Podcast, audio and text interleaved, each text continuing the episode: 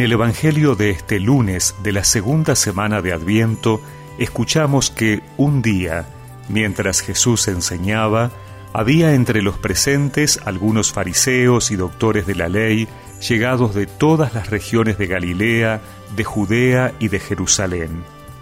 La fuerza del Señor le daba poder para curar.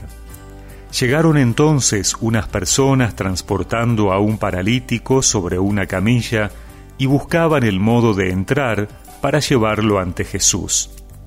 Como no sabían por dónde introducirlo a causa de la multitud, subieron a la terraza y desde el techo lo bajaron con una camilla en medio de la concurrencia y lo pusieron delante de Jesús. Al ver su fe, Jesús le dijo, Hombre, tus pecados te son perdonados. Los escribas y los fariseos comenzaron a preguntarse ¿Quién es este que blasfema? ¿Quién puede perdonar los pecados sino solo Dios? Pero Jesús, conociendo sus pensamientos, les dijo, ¿qué es lo que están pensando?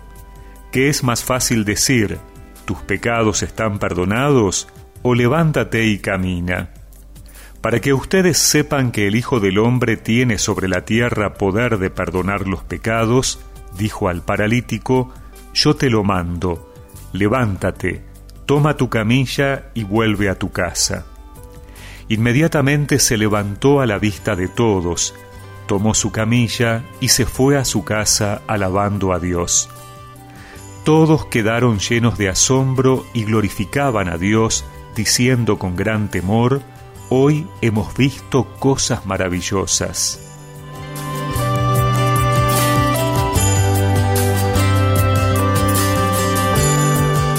Los espectadores del episodio que hemos escuchado se quedan sorprendidos por el hecho de que Jesús, ante este enfermo que le presentaron de un modo tan extraño, no lo curara inmediatamente, sino que le dirige unas palabras de perdón.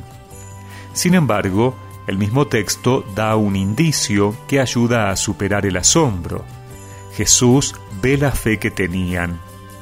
Es la fe de estos camilleros que no se detienen ante ningún obstáculo a los que Jesús puede decir algo semejante. Solo quien tiene fe sabe reconocer que el problema más grave del hombre es el pecado.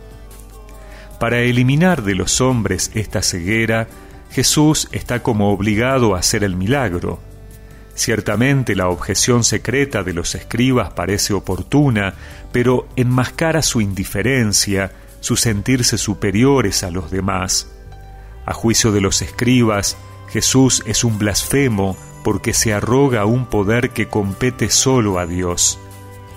Pero tales pensamientos y su reto interior a Jesús les impiden ver dos cosas, cuál es el verdadero mal que aflige al enfermo y el hecho de que Dios no es celoso de su poder de perdón. Con la venida de su reino, desea provocar una práctica profunda y universal de perdón, teniendo como modelo y fuente el perdón que el Hijo del Hombre ha venido a traer. Esto es lo que debe suscitar la alabanza.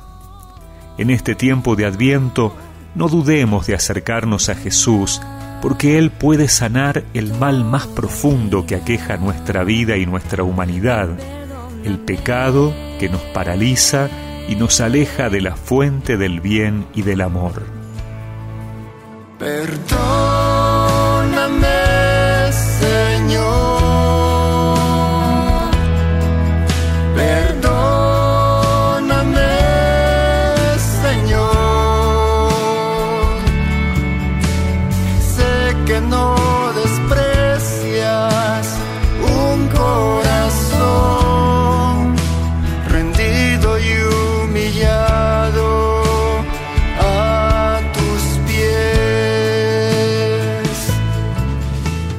y recemos juntos esta oración.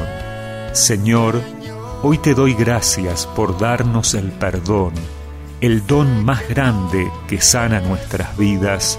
Amén. Y que la bendición de Dios Todopoderoso, del Padre, del Hijo y del Espíritu Santo los acompañe siempre.